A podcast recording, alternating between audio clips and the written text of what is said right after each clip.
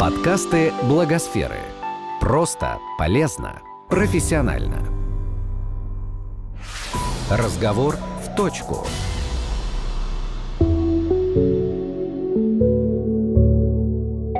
Всем привет! Это подкасты Благосферы и наша рубрика «Разговор в точку». С вами я, пиар-менеджер центра София Горовая. И сегодня с нами на связи из Петербурга Анна Орлова, председатель правления Центра развития некоммерческих организаций. Анна, здравствуйте. Добрый день. Сегодня мы хотим поговорить о теме, которая пока еще не очень часто возникает в нашем информационном пространстве, а именно о гибридных моделях в некоммерческом секторе. Давайте начнем с самого начала. Что это вообще такое? Э, ну, э, на самом деле я не совсем соглашусь, что э, гибридные модели – это очень новая тема. Она уже достаточно давно присутствует, как минимум, в мировом некоммерческом секторе. И мне кажется, что на практике она уже достаточно давно реализуется и в России, только мы стали э, говорить э, прозой да, и называть это так э, совсем недавно. О чем, собственно, идет речь? Где-то, э, если говорить о начале э, работы некоммерческого сектора в России, о 90-х годах, часто на тренингах для некоммерческих организаций представляли такую модель общества, в которой отдельно кружочком рисовали некоммерческие организации, как третий сектор, рисовали отдельным кружочком бизнес-организации, как коммерческий сектор, и рисовали государственные структуры, государства, как отдельный сектор. И уже тогда, когда рисовали эту картинку, было понятно, что это некоторая модель, да, которая на практике не имеет, э, ну не то что ничего общего, но э, всегда возникают случаи на стыке некоммерческого сектора, НКО и бизнеса, бизнеса и государственных структур.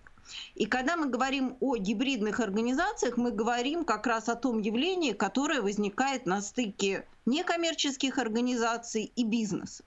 И по отношению к 90-м годам, э, когда вот этот вот стык был очень маленьким, узким, сейчас мы можем говорить о целом спектре вариантов взаимодействия да, вот этого вот пересечения некоммерческого и коммерческого сектора, который разрастается, возникает и превращается в некую э, большую тенденцию. Если посмотреть, то на одном полюсе этого спектра находятся классические некоммерческие организации, благотворительные фонды, которые в основном, как источник своего финансирования, э, представляют частные пожертвования, гранты, субсидии государственные, да, вот такая классическая благотворительность. На другом конце этого спектра классическая э, коммерческая организация, которая создана исключительно для прибыли, для привлечения дохода, да, чтобы распределять между своими акционерами. А если мы посмотрим, что между ними, то сейчас это огромное количество как раз вот тех самых гибридных проектов. И если мы идем от НКО, то прежде всего это социально-предпринимательские проекты, которые нацелены на решение тех же самых социальных проблем, над которыми работают некоммерческие организации, но только средствами бизнес-моделирования создание устойчивого производства товаров, услуг, создание устойчивой бизнес-модели, которая, в свою очередь, решает э, социальные задачи. А если мы посмотрим, что идет от бизнеса, очень серьезно меняется программа корпоративной социальной ответственности бизнеса.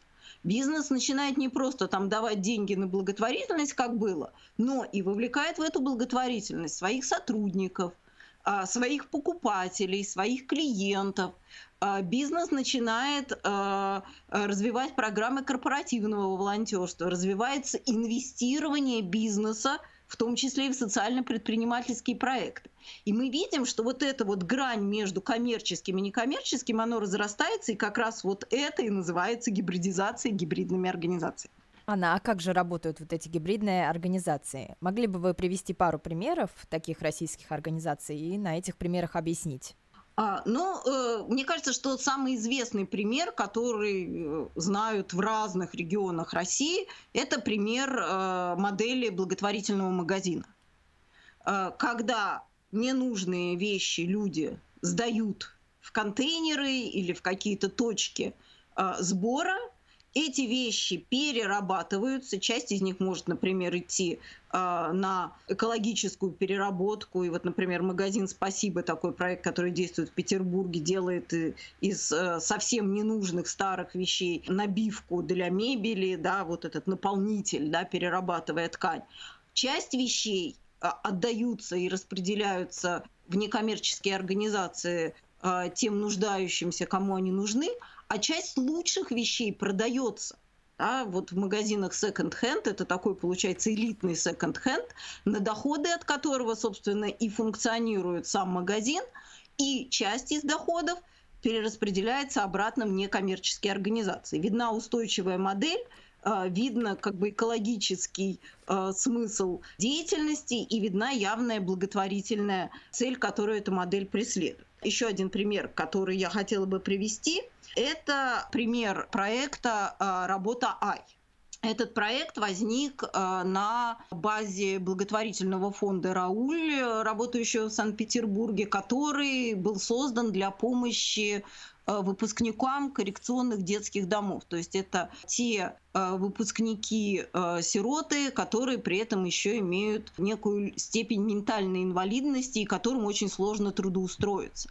И думая о том, как трудоустраивать э, этих выпускников детских домов, организация придумала проект. По сути дела, это э, кадровое агентство, если мы будем говорить в бизнес-терминах, э, которое предоставляет услуги по подбору и адаптации низкоквалифицированного персонала. Такой персонал нужен там, в клининге, на кассах, в уборке, в раздаче, мытье посуды и так далее, и так далее. Но при этом клиентами такого агентства являются многие юридические лица, бизнесы, которые ищут такой персонал, который не задерживается долго, э, имеет высокую текучку, а э, таким образом сопровождая и адаптируя на рабочих местах выпускников таких детских домов, подыскивая те вакансии, которые были бы и по душе, и по силам таким выпускникам организация выполняет свою миссию, но при этом это устойчивая коммерческая модель, потому что за поиск персонала, за его адаптацию платит, э, собственно, покупатель, платит юридическое лицо, фирма, которая нуждается в таких работниках. Ну и, наверное, последний пример, он немножко выбивается из ряда, но я его тоже хочу привести, потому что это разный спектр. Это, собственно, деятельность нашей собственной организации. А центру Рено в этом году, вот буквально на днях, исполняется 25 лет. И мы сами на себе пробуем вот эту самую гибридизацию. А в 2001 году, э, уже очень давно, э, мы создали коммерческую структуру, э, которая за деньги оказывает те же услуги, которые бесплатно оказывает ресурсный центр. Почему это возникло? Да? Потому что, э, привлекая ресурсы в проектах, э, оказывая услуги бесплатно, мы создаем некоторую ценность, которая не перестает быть актуальной для наших э, благополучателей после окончания проекта. Но мы не всегда, например, имеем возможность поддерживать юридическими бесплатными услугами организации, хотя ищем на это средства. Но есть и развиваются организации, которые готовы покупать у нас эти услуги. Да, если услуга есть, почему организация, у которой есть возможность ее купить, не может ее купить. Да? Тем самым мы сами на себе пробуем да, а, создавать вот этот предпринимательский, более устойчивый подход, создавая продукты товары, предлагая его на открытом рынке НКО. Да? Стажировки. Есть организации, которые бы хотели приехать на стажировку в НКО, а, в ресурсный центр Санкт-Петербург. У них есть на это ресурсы мы можем в рамках своей предпринимательской деятельности эту услугу оказывать. И в этом плане для нас близка вот эта тема гибридизации, потому что мы можем о ней говорить не только снаружи, наблюдая развитие таких моделей э, в некоммерческом секторе, но и пробуя это на себе, в этом, мне кажется, определенная ценность того, что мы делаем. Анна, а с юридической точки зрения, как работают такие организации? Что вообще закон, законодательство говорит о таких организациях? Конечно, такой специальной формы э, в нашем гражданском кодексе гибридной организации э, нет. Э, хотя в некоторых странах, если я правильно знаю, то в Германии уже появляются такие гибридные формы.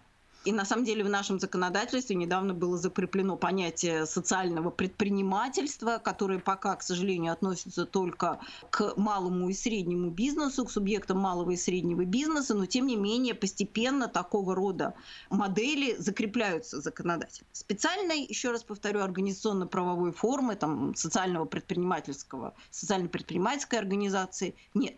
По-прежнему у нас есть некоммерческие, коммерческие, государственные, муниципальные организации. Но а, если говорить о том, как это оформляется, каждая организация некоммерческая, которая начинает вступать на путь э, вот, э, создания устойчивых социально-предпринимательских проектов, выбирает комбинацию организационно-правовых форм, которые им нужны есть возможность э, вести предпринимательскую деятельность в юридическом лице самой организации. Некоторые организации выбирают а, такой путь. Есть возможность учредить некоммерческой организации, коммерческую организацию, многие это могут сделать, и э, учреждая ее, создать, э, собственно, некую связь коммерческой и некоммерческой организации, и уже коммерческая организация прибыль от своей деятельности будет перечислять на некоммерческие цели возвращать в э, некоммерческую организацию. В некоторых случаях организации э, выбирают э, способ создания индивидуальной регистрации индивидуальных предпринимателей, которые выполняют какие-то коммерческие функции. Вариантов, мне кажется, очень много. И они зависят от конкретной задачи, от конкретного механизма, Э, который надо юридически оформить. Хочу подчеркнуть, э, что все эти э, механизмы, они существуют в нашем правовом пространстве. То есть это значит, что любую практически модель можно сейчас оформить а, юридически в соответствии с действующим законодательством. Для этого надо хорошо подумать, взвесить за и против и выбрать ту комбинацию организационно-правовых форм, которые есть, которые дают максимальный эффект. Потому что у каждой организационно-правовой формы, с одной стороны, есть четкое юридическое оформление, есть четкие возможности и обязанности в соответствии с законодательством, а с другой стороны у каждой организационно-правовой формы есть четкие возможности да, привлекать те или иные ресурсы, а, возможности тем или иным образом э, реализовывать э, свою деятельность.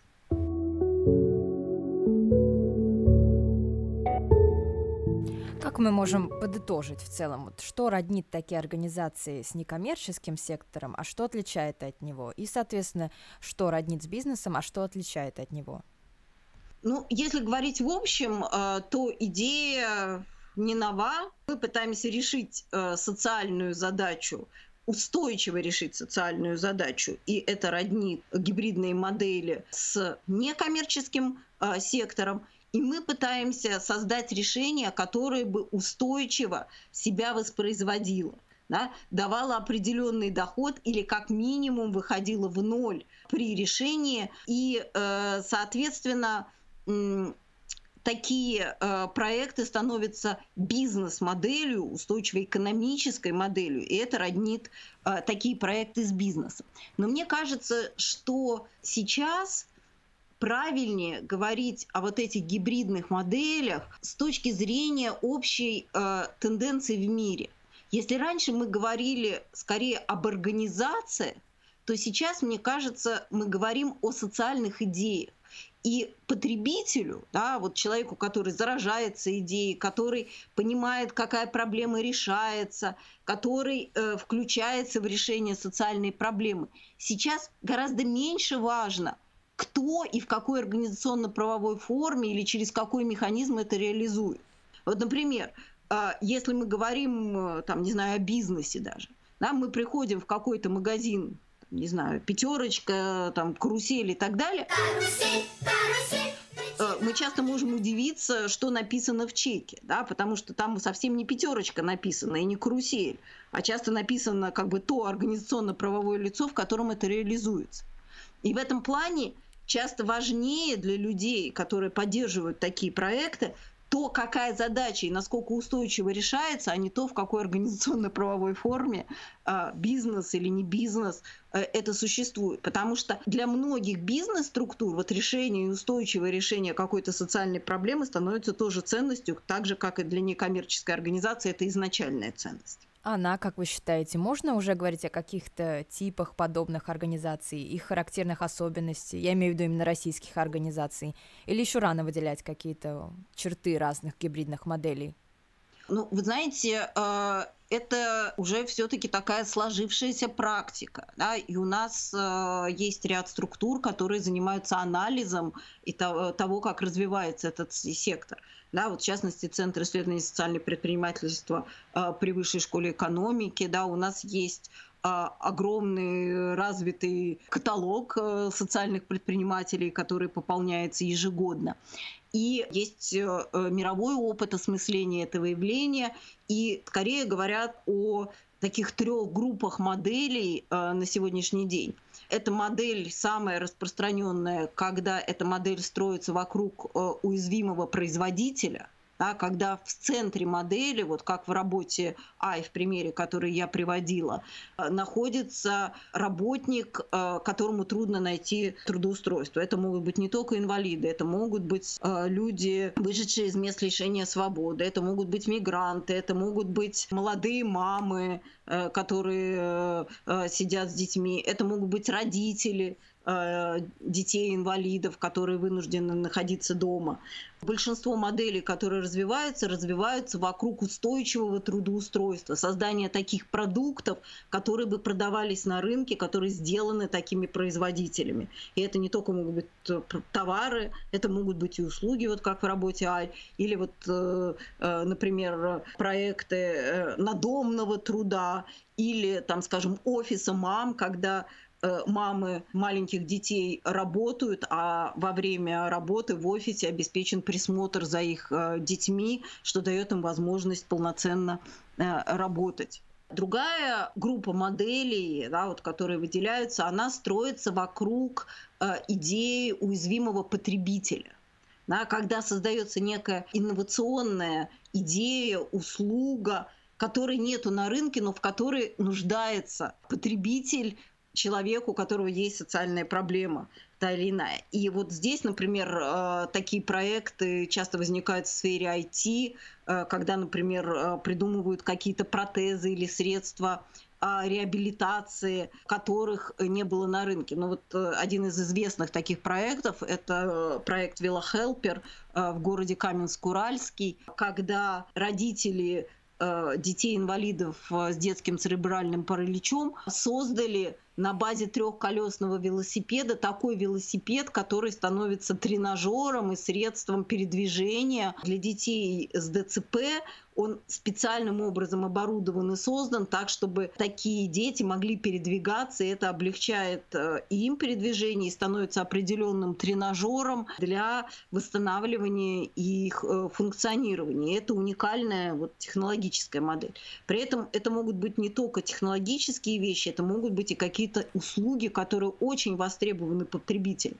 Например, такими услугами востребованными на рынке являются услуги для пожилых людей с деменцией, да, или услуги по профилактике деменции. Рынок огромен, услуг таких нет, и организации, которые решают проблемы э, пожилых людей, да, их адаптации, социализации, предлагают огромное количество таких услуг, которые готовы покупать потребитель, потому что их просто нет. И это тоже социальное предпринимательство. Но и третья группа моделей, которая существует и востребована, это э, так называемые модели уязвимого производителя. То есть тогда, когда товар уже производится, но почему-то он не закупается, и ему проект помогает выйти на рынок.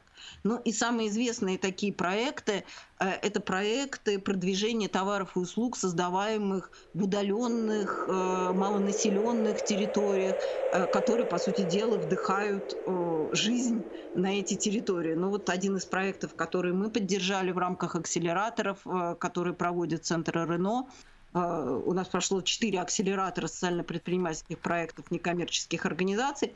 Это проект э, «Снеги» из Псковской области, когда люди восстановили э, старую фабрику по производству валенок, и, по сути дела, восстановление этого производства вдохнуло в деревню умирающую э, жизнь. Да, там появилась экономическая активность, восстановилась школа. Сейчас они думают о восстановлении клуба. Производство расширяется, потому что это стали не просто валенки, а это стали валенки с современным дизайном, которые даже участвовали э, в неделе моды в Милане в этом году. Валенки, валенки.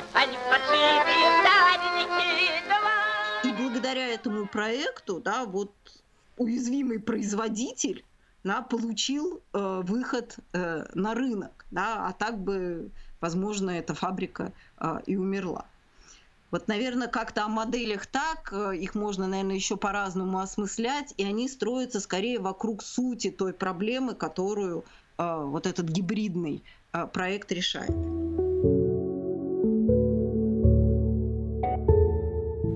Действительно, мы видим большое разнообразие таких организаций.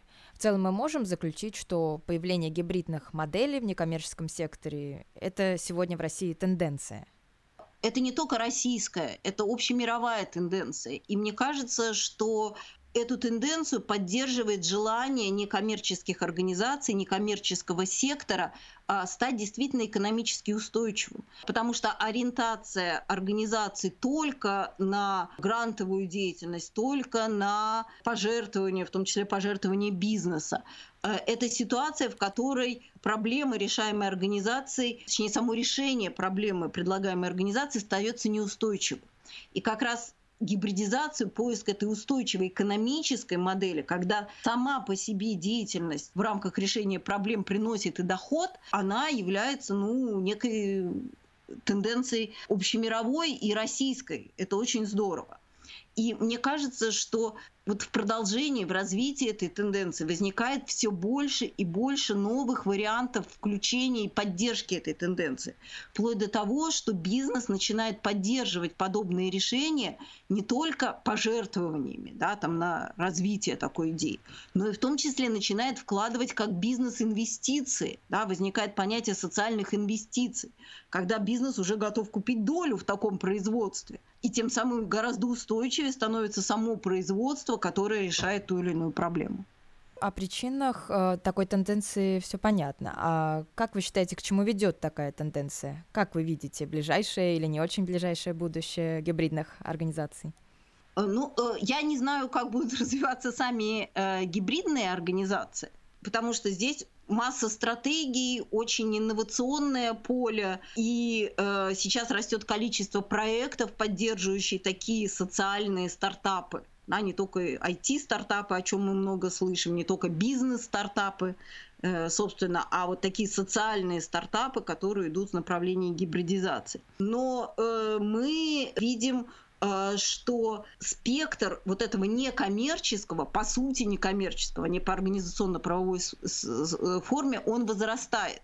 И мне кажется, что некоммерческим организациям, которые думают о своей устойчивости, просто необходимо думать и в том числе в эту сторону. Это не значит, что надо отказаться от привлечения там, пожертвований частных или корпоративных. Это по-прежнему актуально, и это тоже нужно и можно делать. Вот, но думать в сторону устойчивого функционирования, устойчивого решения проблем, несомненно, нужно.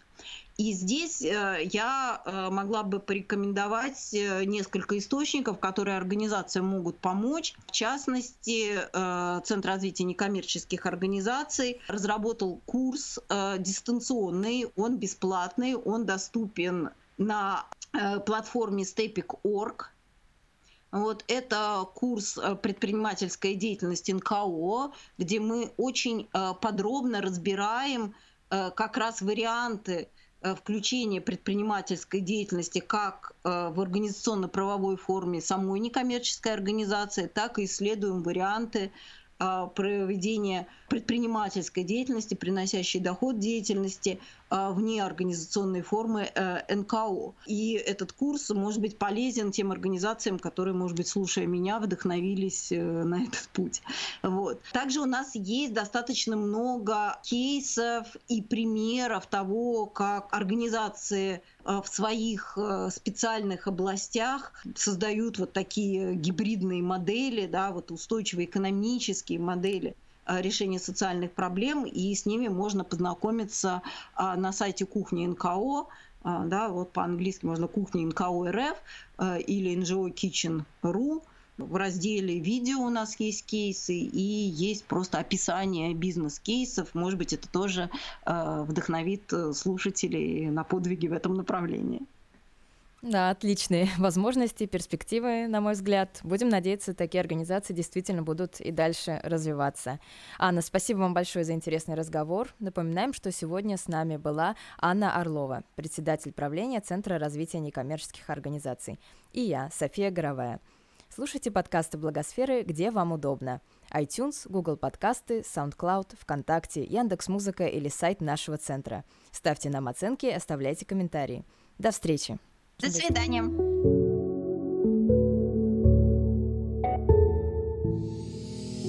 Этот подкаст создан с использованием средств гранта президента Российской Федерации на развитие гражданского общества, предоставленного Фондом президентских грантов.